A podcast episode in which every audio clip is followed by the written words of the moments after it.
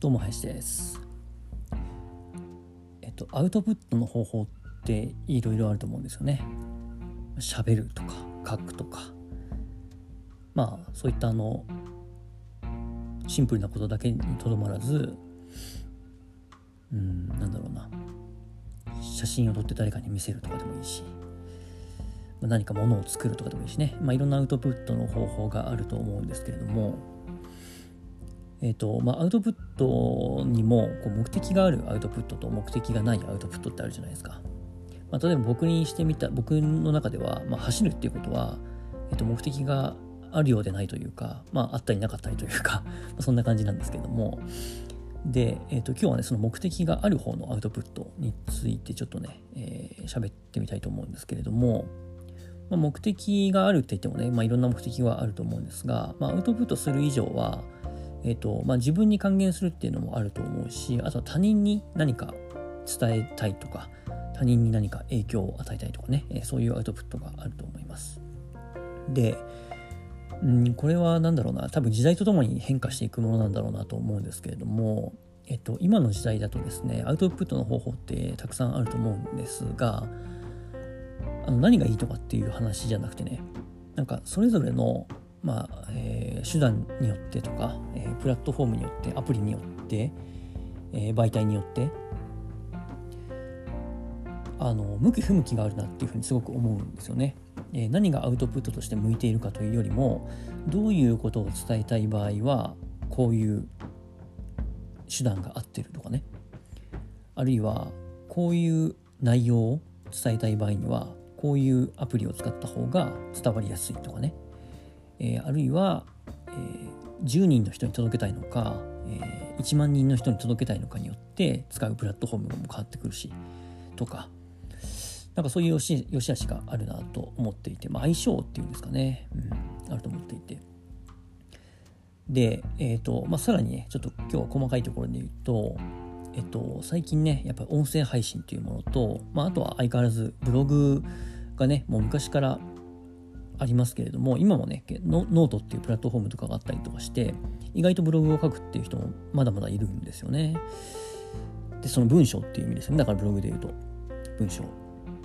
あとはまあインスタグラムみたいな、まあ、画像だったりとか、えー、っていうもの。あとまあ YouTube で YouTube みたいな動画とかね、まあ、その辺が結構最近のアウトプットの場としては割とこうメジャーというか主流になってきているのかなっていう気はするんですけれども。で各位僕もね、えーまあ、Twitter をやっていたりとかこうやって音声配信をしているわけですけども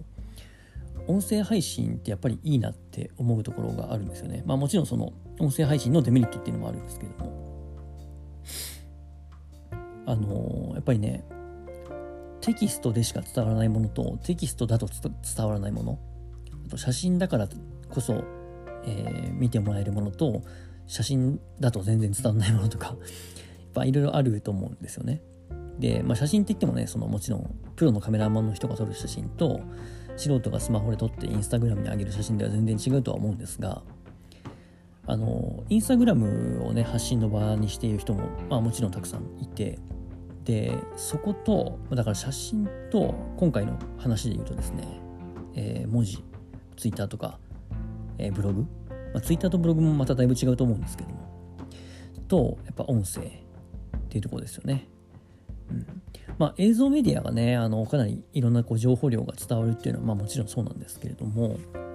そこでねこう伝わってくるものが全然違うなっていうふうに最近よく思っています。まあなんとなくね皆さんもこうお気づきかとは思いますけれども。でねやっぱりその動画とか音声っていうものってやっぱりこう感情がすごく伝わりやすいなって思うんですよね。まあ、もちろんねすごくこう文章の表現が上手い人とかは、えー、Twitter とかブログでもノートとかでも、えー、感情が伝えられると思うんですけれどもインスタグラムみたいなね写真プラス本文あテキストみたいなものってね結構やっぱ感情が伝わんないなって思うんですよね。だからその何を伝えたいかによって、えー、選ぶプラットフォームっていうのも大事になってくるなっていうふうに思うんですけれども単純に事実とかね、えー、なんだろうな役に立つ情報とかそういったものを発信したいのであれば、まあ、やっぱり Twitter とか Instagram が合ってると思うんですよね。音声配信とか動画ってやっぱり一回見てみないと中身がわからないので、あの、そこのハードルはね、多分インスタとか Twitter の方が全然低いと思うんですよね。パッとこう、カジュアルに見れるみたいな、数秒で見れるみたいな。音声とか動画ってやっぱりね、数秒じゃやっぱやっぱ中身中身がわからないので、まあ、1分なり5分なり聞いてみないとどういう内容なのかあるいはその発信している人がどういう人なのかっていうのがわからないっていう、まあ、デメリットはあります。ただまあ感情はやっぱりね感情の部分っていうのは音声とか動画の方が伝わるなっていうふうには思うんですよね。でなんで今日こんな話をしているかっていうとその感情を伝えることのなんだろうな希少さというかそこがねやっぱり10年前20年前と比べてだいぶ上がってきてる感覚が僕の中であるんですよね。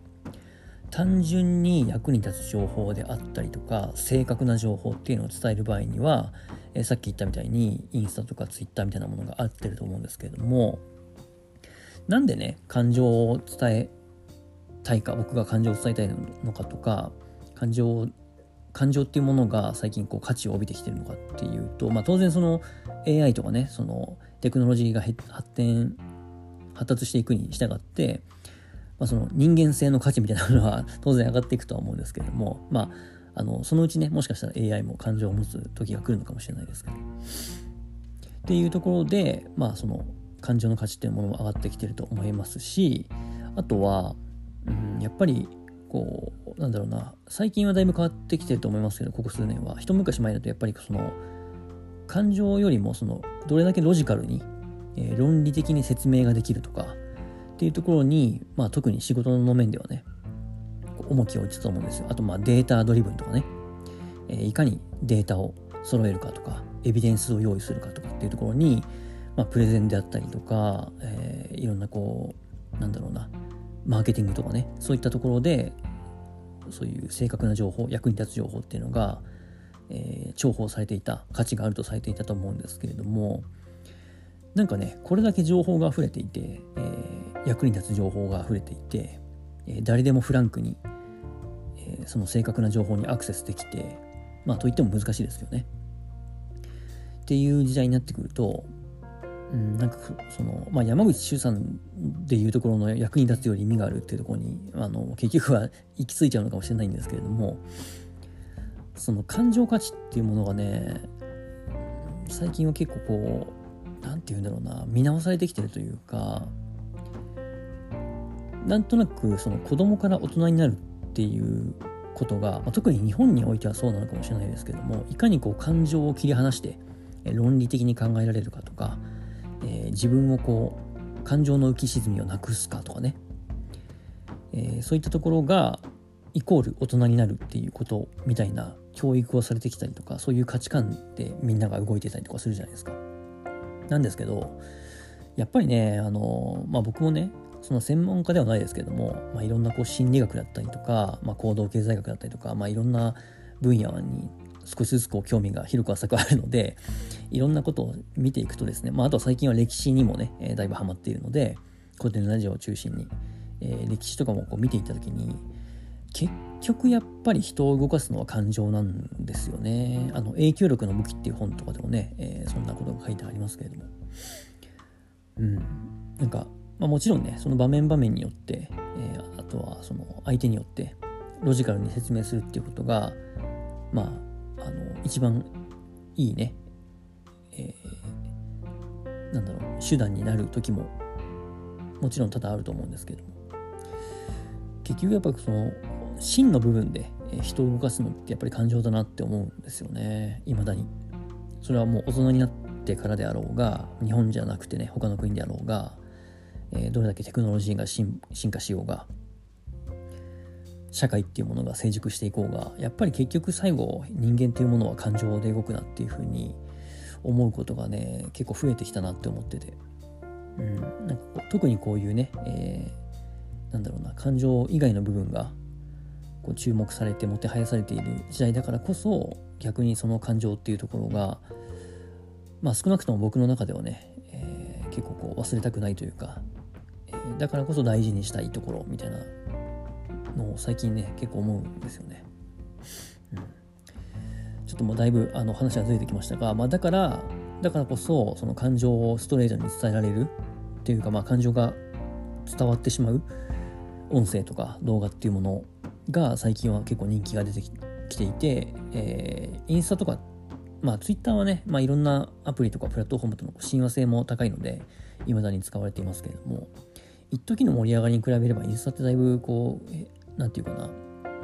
落ち着いてきましたよね、熱みたいなものが。なんかそういうところかも、ところからも、その辺のね、こう感情価値みたいなものが伺えるなっていうふうに、個人的には思っていますけれども。なので、あのー、結構ね、この辺って、まだまだ新しい分野なので、語り尽くされていないところはあるんですけれども、自分が何かをアウトプットしようと思った時に意外とねこの適正なプラットフォームを選ぶっていうことが結構大事だなと思います。っていうのはちょっと今日長いですけどもあの間違ったプラットフォームあの自分が発信したい内容と合っていないプラットフォームで発信してしまってもこう響く人にも響かないというかあとは自分が単純に継続しづらいとかね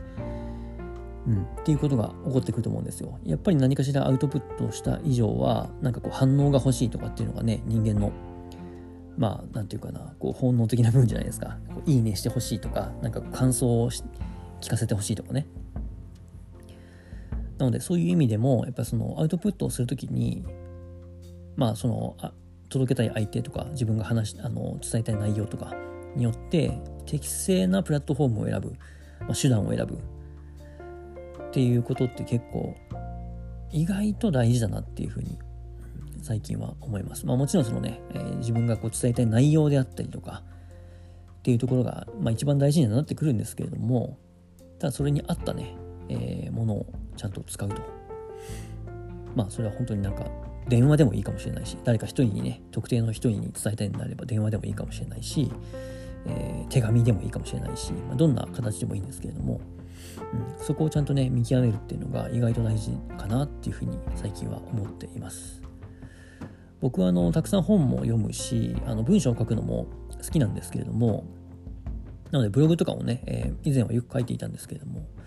うん、やっぱりそこの合う合わないっていうのはすごくあるなと思っているので、まあ、だからもちろん今もね、えー、ブログの方が伝えやすいなと思った時はブログを書くしい、まあ、未だにそこは継続しているんですけれども、まあ、少なくとも僕の中では最近インスタグラムの更新頻度がすごく下がっていて えっと、ツイッターとこの音声ですね、えー、このポッドキャストですけれども、これがね、自分の中でのこう、継続できるものと、あとは自分っていうものをしっかり伝えられるもの、あるいは自分の思考整理につながっているものとしてね、えー、結構向いてるなと思っているので、この辺は多分今後も続けていくんだろうなと思いますけども。はい。ただまあブログもね、時々書きます。その辺も楽しみにしていただければと思います。以上です。